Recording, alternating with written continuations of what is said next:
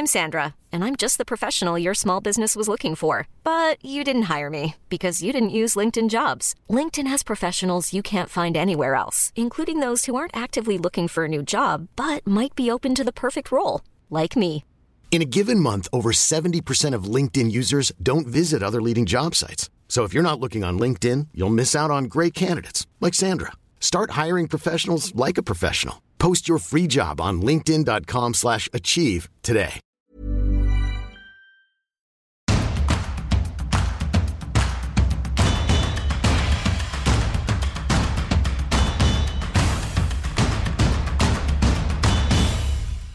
Bonjour à tous et bienvenue dans Tour d'Europe, votre podcast spécialisé dans l'actualité du football européen. Je suis Cyril Morin, journaliste à Eurosport et malgré la trêve internationale, on a de quoi causer en ce lundi matin. On débutera euh, notre petit tour d'Europe avec euh, l'Allemagne pour parler euh, du chouchou allemand Matistel, mais également pour évoquer les débuts de Julian Nagelsmann à la tête de la Mannschaft. On ira voir donc David Lortolari. On ira ensuite en Angleterre avec Philippe Auclair pour parler du dossier Manchester United et le Qatar qui se retire du processus d'achat avant un petit mot sur l'Écosse, adversaire des Bleus, ce mardi. Et on terminera enfin l'émission avec le scandale qui secoue l'Italie. Guillaume Maillard Pacini nous expliquera pourquoi Tonali, Zagnolo et Fagioli sont au cœur d'un scandale qui pourrait être euh, d'ampleur avec notamment ces paris illégaux. Vous connaissez le menu, alors Tour d'Europe, c'est parti. Et allez, on commence ce tour d'Europe par l'Allemagne. On accueille David Lortolari pour nous parler d'un chouchou euh, au pays, un certain euh, Matistel. Euh, salut euh, David, comment ça va? Salut Cyril, ça va très bien, ça va très bien. On a une équipe nationale, on va en parler dans un moment qui, Ouais. qui se relance. Et puis on a effectivement quelques joueurs intéressants en Bundesliga, n'est-ce pas? Absolument. Donc, on va parler donc de, de Matistel, le chouchou allemand euh, et le chouchou du, du Bayern Munich de, de Thomas Tuchel. 11 matchs, 6 buts, beaucoup d'entrées en jeu très intéressantes. Euh, Est-ce que déjà, tu nous confirmes que l'Allemagne est complètement gaga de, de Matistel Oui, parce que c'est un joueur d'une catégorie particulière. Au Bayern, on a vu passer euh, souvent des, des- des prodiges, des talents, euh, des joueurs euh, qui, qui étaient au-dessus de la moyenne, Ouais. mais qui ne se sont pas installés, qui ne se sont pas installés parce que ils ont été écrasés par le vestiaire, parce que le- la pression d'un grand club était trop forte pour eux, parce qu'ils n'ont pas eu assez de temps de jeu, parce qu'ils n'ont pas su saisir leur chance. Et tout ce que je viens de dégrainer là, Matistel passe outre. Et c'est un joueur qui, dès qu'il entre, et il a encore peu de temps de jeu, il faut Ouais. bien le dire, saisit sa chance et est ébouriffant, effectivement. Donc, forcément, quand on saisit sa chance à chaque fois, comme c'est son cas, il y a une suite. Euh, on va rebondir sur les déclats de, Rudy Voller la semaine dernière qui expliquait que l'Allemagne allait essayer de, naturaliser euh, Matistel pour euh, pouvoir euh, l'intégrer à la Mannschaft. Euh, son agent a un petit peu calmé le jeu depuis, mais euh, ça, dit, ça dit beaucoup de l'engouement autour de, de ce gamin-là? Oui, parce qu'effectivement, il faut remettre les choses dans leur contexte. Il, il ne peut pas être titulaire euh, parce sûr. que le- le- dans, dans un club comme le Bayern, on va chercher des, des joueurs installés avant tout, mais on donne aussi leur chance. euh, Donc, on, on pense à Harry Kane, évidemment, Mhm. qui est venu pour beaucoup d'argent en Bavière. Donc, Matistel est derrière Harry Kane au poste pour poste. Sauf que euh, chaque fois qu'il joue, il y a un but spectaculaire, il, y a, il est décisif, il apporte du peps, que ce soit à la 60e, à la 70e, en fin de match, il apporte quelque chose, que ce soit là aussi comme avant-centre ou autour de ou des attaquants. Et c'est un joueur qui apporte toujours une solution. Et ça, dans un club comme le Bayern, euh, où, euh, où il y a souvent besoin bah, de, de, de lutter avec des grosses équipes parce que parce qu'on joue en Coupe d'Europe, parce qu'on veut toujours le titre, etc., ça apporte forcément un plus. Ouais. Et, euh, et pour l'équipe nationale, c'est le clin d'œil évidemment de Rudi Foller, un peu attristé qu'on n'est pas aujourd'hui en Allemagne. Et en fait, il faut remonter quasiment à Thomas Müller pour retrouver un joueur, euh, un jeune joueur avec, avec autant de talent. On n'a pas au- au- aujourd'hui en Allemagne ce joueur qui peut tout résoudre Ouais. en attaque au poste d'avant-centre au bout, au bout de la chaîne. Donc il y a, il y a un peu cette, cette jalousie, cette envie qui est, qui est, qui est très amicale, bien sûr, mais ça, ça, dit, ça en dit long sur, sur les manques de la formation à ce poste en Allemagne aujourd'hui. Et on dit quoi dans le vestiaire du Bayern le concernant? On est sous le charme euh, du joueur et de l'homme? Oui, euh, c'est ce que je dis. Il y a, il y a cette espèce de, de raison gardée, si on veut, c'est-à-dire que on a bien compris que euh, dans la hiérarchie, il était monté. C'est plus le petit gamin Ouais, euh, qu'on fait jouer parce qu'il n'y a pas d'autre solution. Euh, un Choupo-Moting est, est évidemment derrière. Alors c'est pas du tout le même âge, mais c'est malgré tout le même rôle, Ouais. c'est-à-dire entrer en cours de match et être décisif. Et Matistel a pris sa place. Et je suis pas, je serais pas étonné si on va pas faire de fiction. Mais si au cours de la saison, euh, Harry Kane devait s'absenter pour euh, une blessure musculaire, pour euh, un pépin quelconque. Matistel, on, on- enfin, je vois pas comment l'entraîneur pourrait ne pas lui faire confiance parce qu'aujourd'hui, on, en est, on en est arrivé là. Et effectivement, il s'est bien intégré aussi, sans doute, parce qu'il y a un passé riche de joueurs français, un passé et un présent, Cyril, Ouais. riche de joueurs français au Bayern, et je pense que ça aide aussi. On va parler de l'ancien coach du Bayern Munich, qui est désormais euh, le sélectionneur de, la Mannschaft, euh, Julian euh, Nagelsmann, qui a réussi ses débuts face aux États-Unis, une victoire euh, 3-1. L'Allemagne va rejouer mercredi, mais d'ores et déjà, tu nous confirmes, David, que on a changé d'air un petit peu dans cette Mannschaft avec Nagelsmann? Complètement, il y avait une espèce de, crainte de plein plein de spécialistes avant que Nagelsmann ne soit confirmé à ce poste-là, disant l'équipe nationale, il faut un entraîneur expérimenté, un ancien, Mhm. quelqu'un qui a de l'expérience, etc. Euh, sauf que depuis que Nagelsmann est là, et même avant qu'il signe, même avant qu'il soit confirmé, il y avait une espèce d'engouement, une espèce de, de courant d'air positif qui l'accompagnait. Et pourquoi? Parce que simplement l'équipe nationale avait besoin de se renouveler dans les idées, euh, dans la philosophie aussi. Nagelsmann apporte sa jeunesse, il apporte son enthousiasme, son optimisme.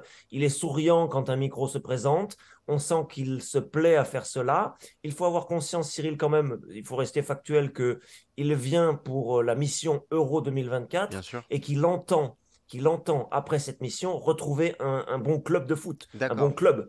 Euh, donc euh, c'est vraiment aussi ça peut-être qui fait qu'il y a cette espèce de d'engouement parce que quelque part il y a rien à perdre. C'est une mission euh, un petit peu à court terme, une mission entre guillemets commando. Et effectivement, on s'est aperçu des effets sur le fond comme sur la forme euh, dès, ses premières dès ses premières journées avec la Mannschaft. Alors c'est marrant que tu, me dis ça parce que j'allais t'interroger sur son ambition à long terme. C'est un jeune coach.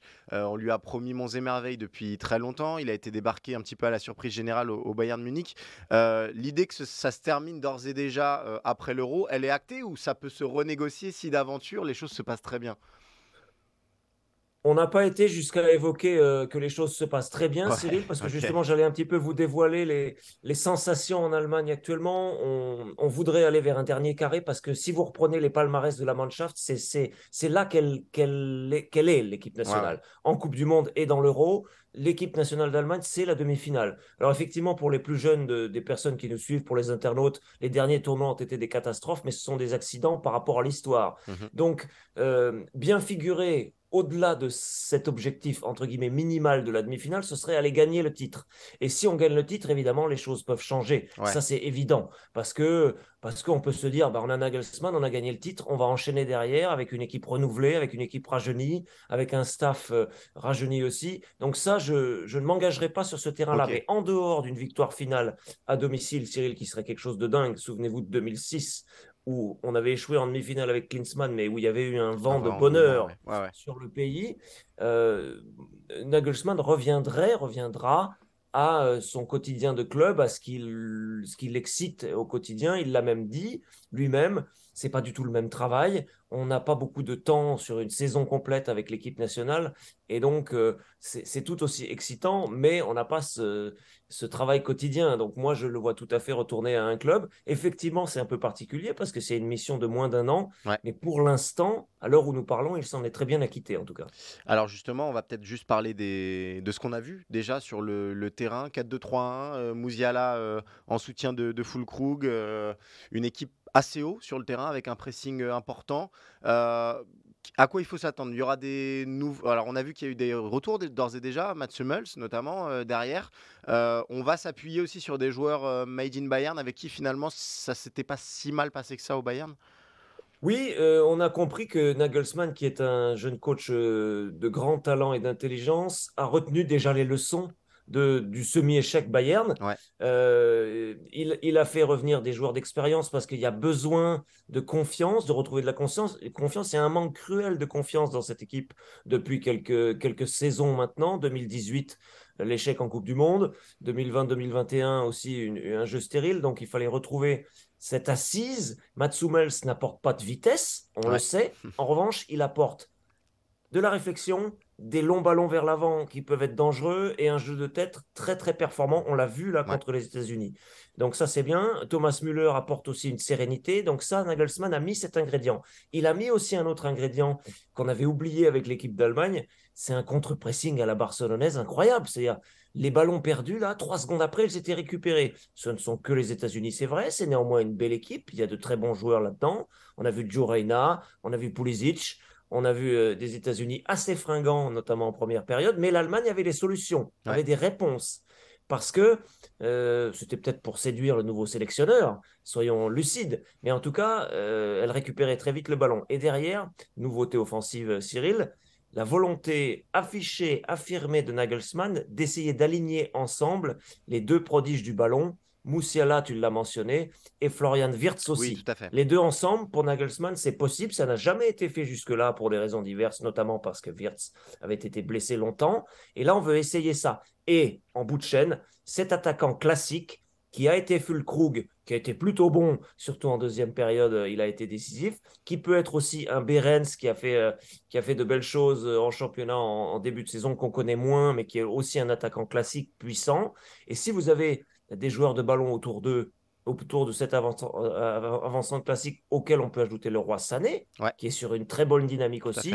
Je pense qu'il y a des solutions offensives. la grande crainte, Cyril, quand même, pour en finir sur ce qu'on a vu contre les États-Unis, ça reste qu'en défense, il y a toujours des soucis. On est toujours inquiet, c'est pas stable. Les Américains en ont profité. Et on va voir un peu contre le Mexique, qui est aussi un adversaire intéressant en ce milieu de semaine, ce que ça va donner à ce niveau-là. Parce que ça, ça fait aussi rebaisser la température et rappeler aux Allemands qu'on n'est pas encore une équipe qui, qui est crainte de ses adversaires.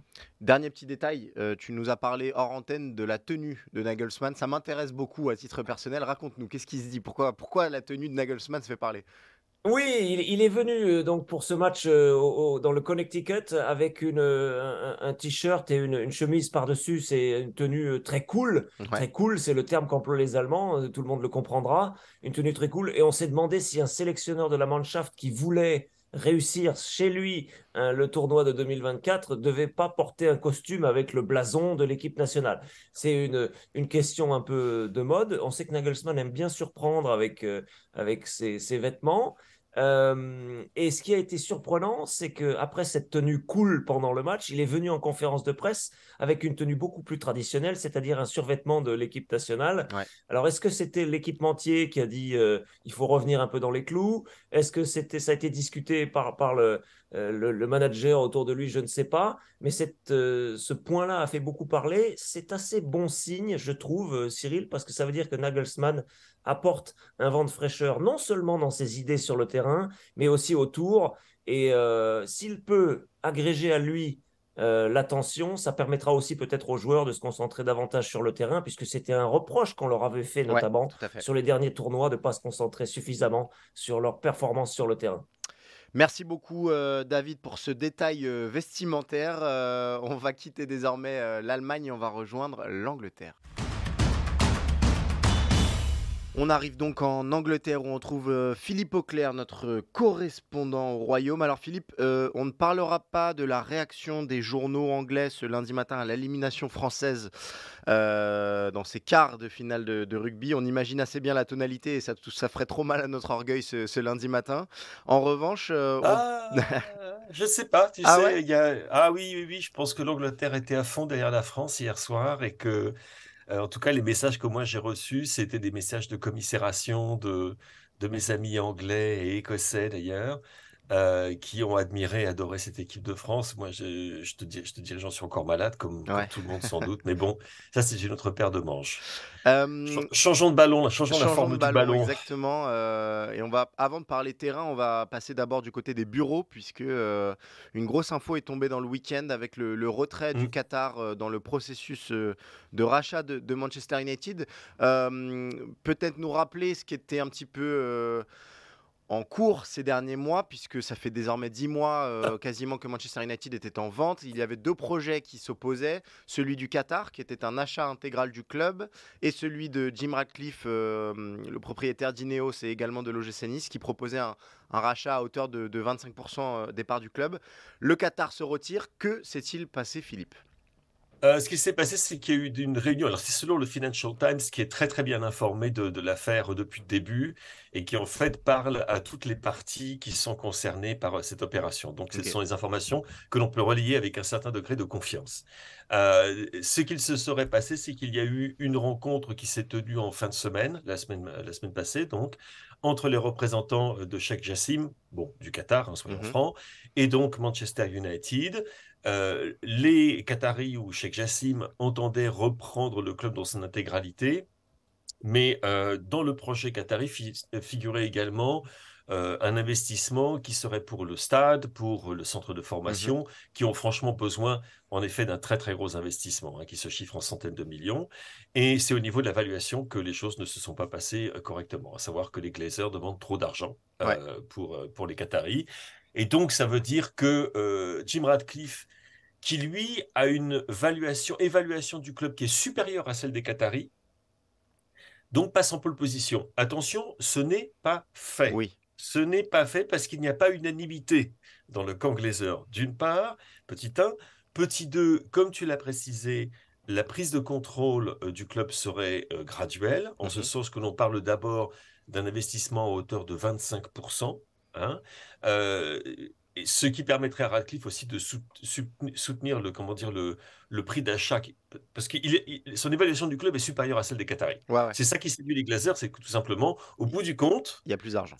il y a beaucoup plus d'argent à faire. Euh, et ce qui est quand même assez remarquable lorsque tu penses que euh, il pourrait récupérer un milliard de livres sterling, donc, pour l'achat des 25%.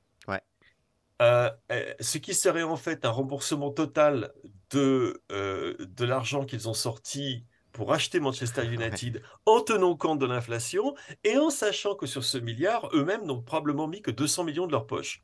Donc une opération, mais les gens qui vous disent n'allez pas dans le football si vous voulez faire de l'argent, ah non, non, non, moi, si, vous voulez, si vous voulez dans le football et faire de l'argent, vous allez voir la famille Glazer, ils vont vous expliquer comment ça peut, ça peut, se fonctionner, ça peut fonctionner. Mais bon, du coup, Jim Ratcliffe se retrouve, euh, qui est un fan de Manchester United, précisons-le, même s'il avait essayé d'acheter Chelsea, se retrouve il se retrouve en pole position, en effet, pour une prise de participation à hauteur d'un quart du capital du club. Et on parle des actions, en l'occurrence, qui donnent euh, à leurs propriétaires voix au chapitre. Parce qu'il y a deux types d'actions de Manchester United, qui est une, euh, un club de côté en bourse, des actions qui donnent droit à, euh, bah oui, avoir voix au chapitre et donc au conseil d'administration, et d'autres actions qui sont plus participatives.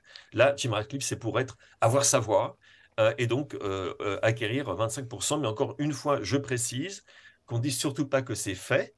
Parce qu'on a, on a, on a tellement déjà dit dans cette affaire depuis le début. D'abord, c'est une prise de contrôle partiel, petit 1. Petit 2, il y a encore beaucoup de détails à régler et notamment certaines réticences, semble-t-il, du côté de certains éléments de la famille Glazer. Alors justement, j'allais y venir parce que ça fait quand même 10 euh, à 11 mois que ce dossier traîne, entre guillemets, même si évidemment un rachat d'un club euh, de cette envergure euh, prend forcément du temps. il n'empêche, on a l'impression que ces 10 mois, c'est, voilà, sur, sur l'année écoulée, ça a perturbé le club au quotidien. tu as parlé des, besoins de réflexion de, de certaines structures du club. Ça devrait encore tarder, puisque comme tu l'as dit, il n'y a rien officiel et surtout ce serait progressif dans le temps. quand est-ce qu'on va pouvoir passer à autre chose en fait? C'est un peu ça la question pour Manchester United parce que ça parasite encore le, quotidien. Complètement. Et bon, on en voit encore l'effet cette saison hein, sur les performances de l'équipe, sur également le, travail de Eric Ten Hag, qui avait fait du très très bon travail l'année dernière, mmh tout simplement pour consolider cette équipe, l'équilibrer, lui redonner un semblant de, de gestion rationnelle. il est parvenu à, à, mettre cette équipe dans le top 4. On pensait c'est un tremplin, puis en fait, le début de cette saison, on se rend compte que les questions qu'on se posait la, saison passée, on se les pose encore cette saison. Voilà, on n'avance pas, on est sans arrêt. Euh, tu sais, en anglais, on dit toujours un poisson pourri depuis la tête. Ouais. Donc, on est, on est, on est toujours dans cette même euh, situation de, de stase où euh, on change les choses une par une. Alors oui, alors on va acheter des joueurs, vendre des joueurs, changer d'entraîneur, mais ça ne change rien parce qu'en fait, le substrat, lui, ne change absolument pas. et le substrat, c'est le problème de la propriété du club par la famille Glaser et du fait qu'en fait, pour cette, famille, il s'agit purement et simplement d'un investissement sur lequel ils entendent avoir un gros retour et le fait qu'à cause de ça bon ben, ça pourrit absolument tout parce que ça, ça filtre ça filtre dans tout dans toute la ça filtre dans le département légal le département comptable le département sportif le département médical. Tout le monde se demande mais à quelle sauce va-t-on être mangé ou va-t-on pouvoir manger les autres? Euh, le pourra-t-on pourra le faire un jour? Et là, bon, c'est l'espoir, je pense, du côté des fans de Manchester, pour les fans de Manchester United, de voir un certain degré de, euh, de stabilité revenir dans le club. Euh, je pense que la plupart d'entre eux ne sont pas, sont pas mécontents de voir euh, Jim Radcliffe arriver s'il arrive. Il y a encore des bannières à, tous les matchs, hein, à Old Trafford, euh, des bannières anti-Glazer.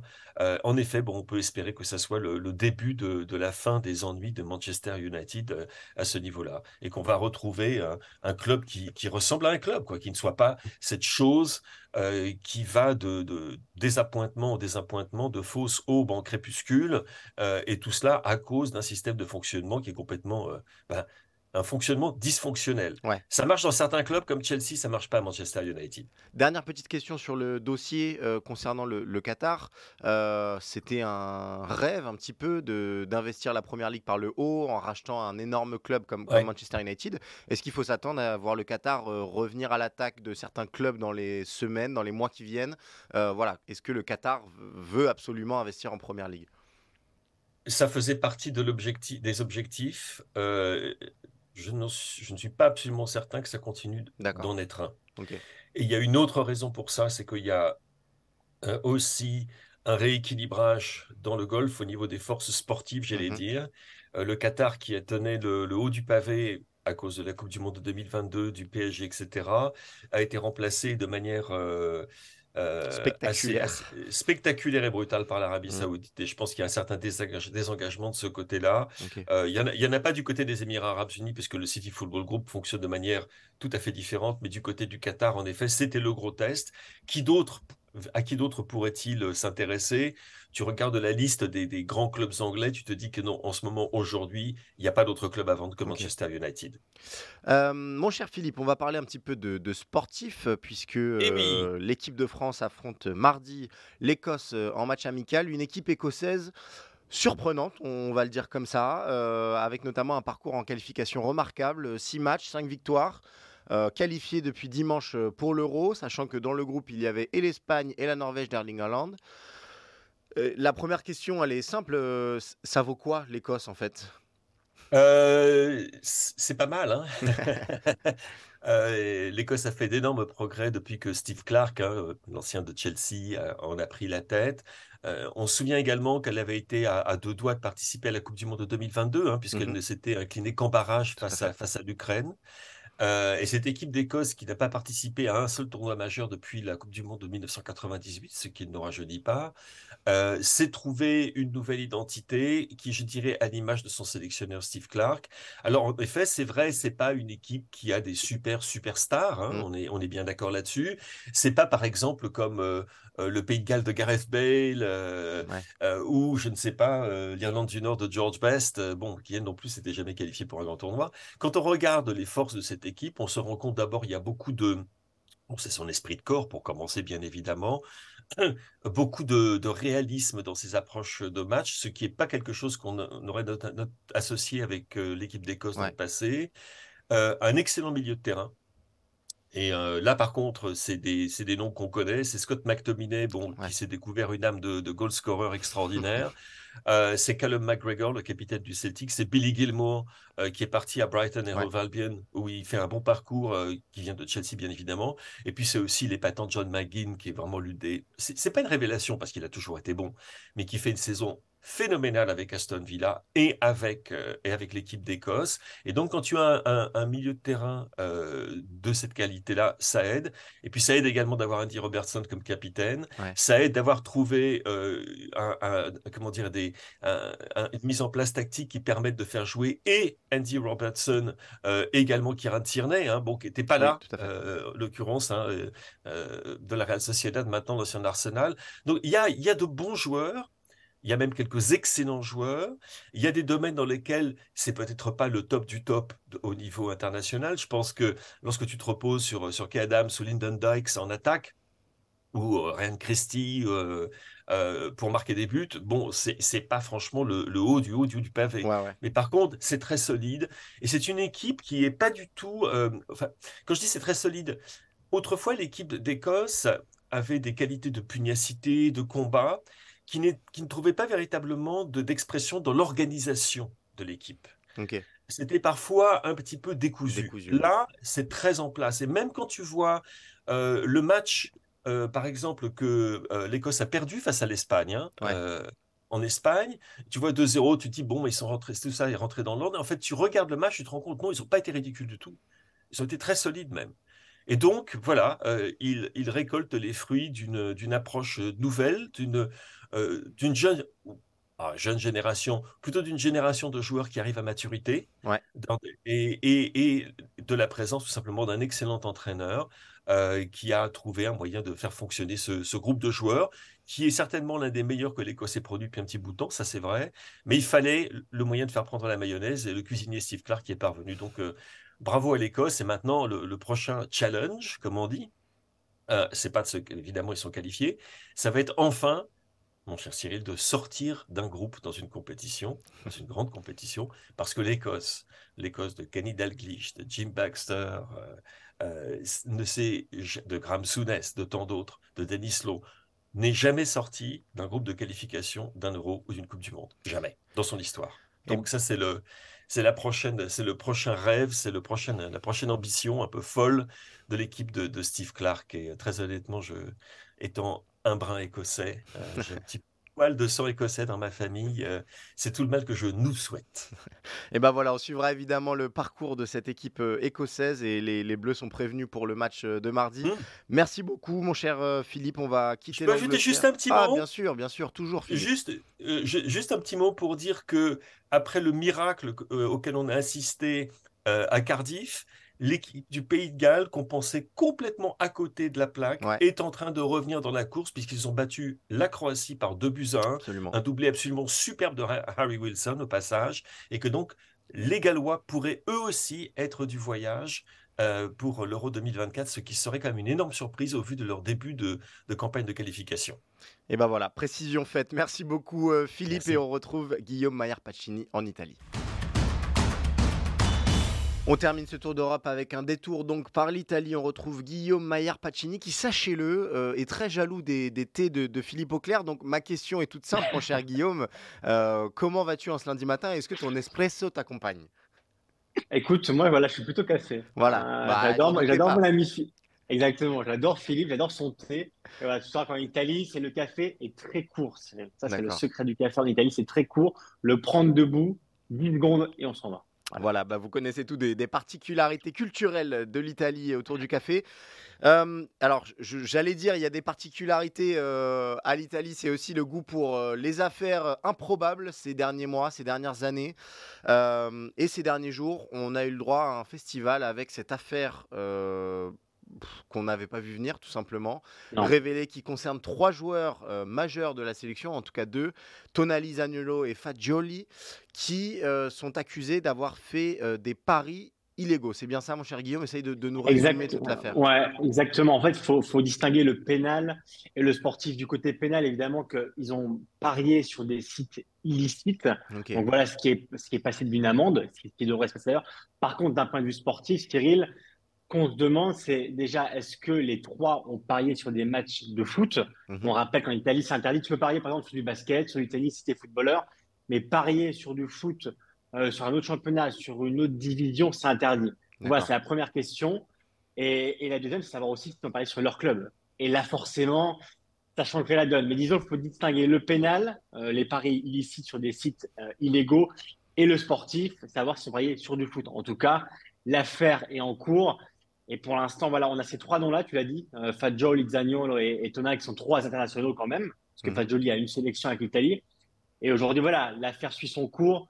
Il y a d'autres noms, malheureusement, euh, qui devraient sortir cette semaine, euh, même si évidemment les enquêteurs essaient de ne pas les, les, faire filtrer. Mais voilà, en Italie, ça arrive, ça arrive très vite parce qu'il y a le lanceur d'alerte Fabrizio Colonna, qui, voilà, qui est un personnage médiatique italien, qui les sort un par un. Donc voilà, c'est assez compliqué même pour les enquêteurs de, de régler ce timing du calendrier. Mais disons que c'est que, le début pour ouais, voilà, terre. Ok, d'accord. Ah oui, c'est que le début. C'est que le début. Et vraiment, on en parle comme un, comme un scandale, forcément un scandale, un tremblement de terre. Voilà, utilise le, le nom que tu veux, mais euh, on sent que c'est vraiment le début euh, voilà, d'une grosse affaire qui met la main sur quelque chose qu'on n'avait pas vu venir. Et c'est visiblement un problème qui est commun à beaucoup de, de jeunes joueurs. D'accord. Euh, on l'a dit, il y, a, quand même malgré tout des échéances euh, sportives. L'Italie affronte l'Angleterre ce, mardi. Euh, cette séquence arrive au moment d'un rassemblement italien euh, important. Ça touche notamment Tonali, qui est un joueur clé de cette sélection italienne. Et la une du Corriere dello Sport ce, lundi affirme que ces trois-là ne, verront pas l'euro. c'est vraiment le risque. Ils risquent quoi, en fait, tout simplement? C'est quoi le, ouais, le risque? D'un point de vue pénal, c'est une amende. Euh, mais d'un point de vue sportif, euh, c'est le code 24 de la Fédération italienne de football. Si tu l'enfreins, c'est trois ans de suspension plus minimum d'une amende de 25 000 euros. Euh, encore une fois, tout dépendra de savoir s'ils ont parié sur du foot, c'est interdit, et sur leur club, ce qui pourrait changer la donne. en tout cas, le minimum, si tu enfreins cette règle 24 qui t'interdit de parier sur ton sport, c'est trois ans de suspension. Donc après, tu peux avoir des variantes, Cyril si tu collabores avec les enquêteurs, avec les autorités, comme le fait par exemple Fête Jolie, qui on va dire était le premier ciblé euh, dans cette vaste enquête, parce que c'est vrai que ce que soupçonnent les enquêteurs, c'est euh, voilà, que derrière, il y a un vrai réseau criminel, qu'il y ait peut-être la mafia, que voilà, c'est encore très, très, très vaste, le crime organisé peut-être. Mais en tout cas, voilà, les joueurs risquent trois ans de suspension. Après, euh, pour Fat Jolie, par exemple, on parle en ce moment de plusieurs mois, voire un peu plus d'un an, parce qu'il collabore beaucoup avec les enquêteurs. Euh, il donne des noms. Euh, on rappelle que les téléphones, les iPads ont été saisis. Et c'est vrai qu'on sent de la part de Fadjoli et peut-être même de Tonali, c'est la nouvelle de, ce lundi, où on apprend dans la presse que Tonali serait prêt à négocier. Euh, et même, il s'est dénoncé en disant bah voilà, c'est vrai que, que j'ai parié. Alors voilà, encore une fois, savoir sur quoi. Mais en tout cas, ça peut une suspension qui peut être longue, comme le dit le, le collègue dello Sport, où ils disent voilà, ça se trouve d'ici euh, bah, d'ici moins d'un an, Cyril, parce que l'euro, ça arrive vite. Alors déjà, on ah rappelle que l'Italie n'est pas qualifiée. Oui. Donc on va déjà voir, on va déjà voir si on arrive à se qualifier cette fois-ci. Euh, mais c'est vrai que le calendrier judiciaire pourrait être un peu juste pour ces trois joueurs-là. Et même si Fajoli est, voilà, est un, jeune international, Tonali, euh, c'est un pilier de la sélection. Ça le reste en fonction de, ce qui va se passer. Et Zaniolo, ça reste aussi un pilier devant. Donc ce serait quand même deux gros coups durs si une grosse suspension venait à s'appliquer pour, euh, pour Tonali, Zaniolo et euh, on va dire dans un cadre moins de Mais en tout cas, voilà, la suspension, c'est minimum 3 ans et 25 000 euros d'amende. Après, en fonction de la collaboration des, trois joueurs et des joueurs qui arriveront ensuite, euh, la, sanction pourrait être amoindrie. Dernière question, c'est quoi l'état d'esprit en Italie? On n'en a pas marre qu'il se passe toujours quelque chose avec cette squadra Azzurra? Alors écoute, on se dit que dès qu'il y a un scandale, généralement, après la, grosse compétition de la France, on sort bien. Parce que 2006, il y avait eu Calciopoli et on avait gagné la Coupe du Monde.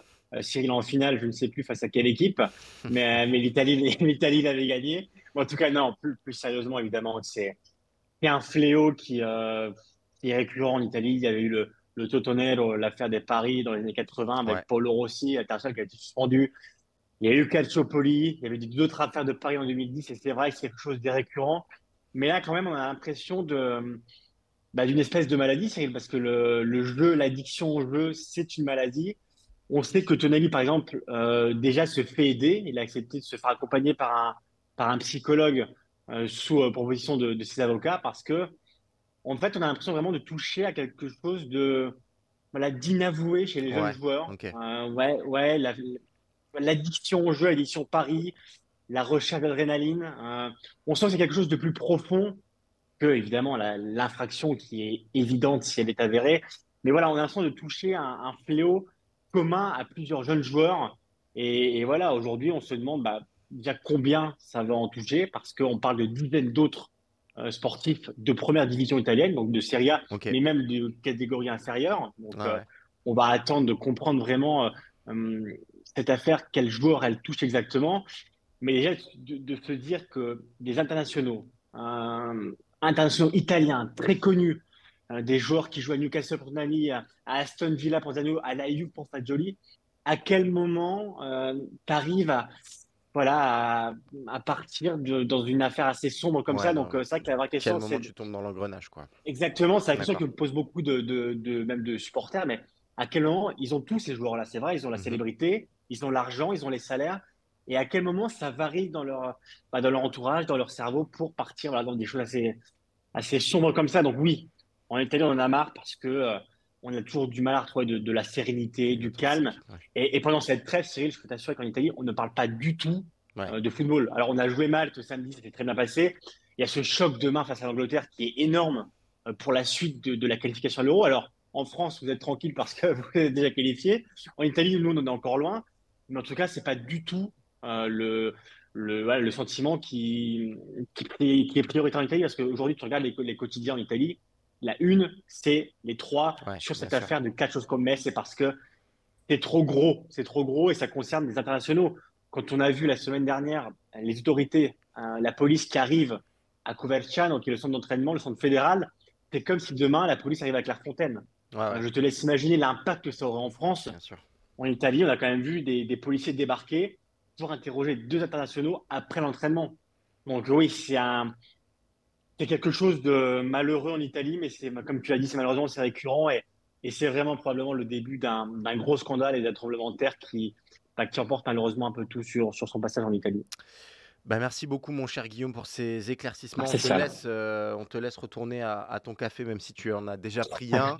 Euh, on vous donne évidemment rendez-vous euh, lundi prochain pour un nouvel épisode de Tour d'Europe. D'ici là, portez-vous bien et suivez le football européen.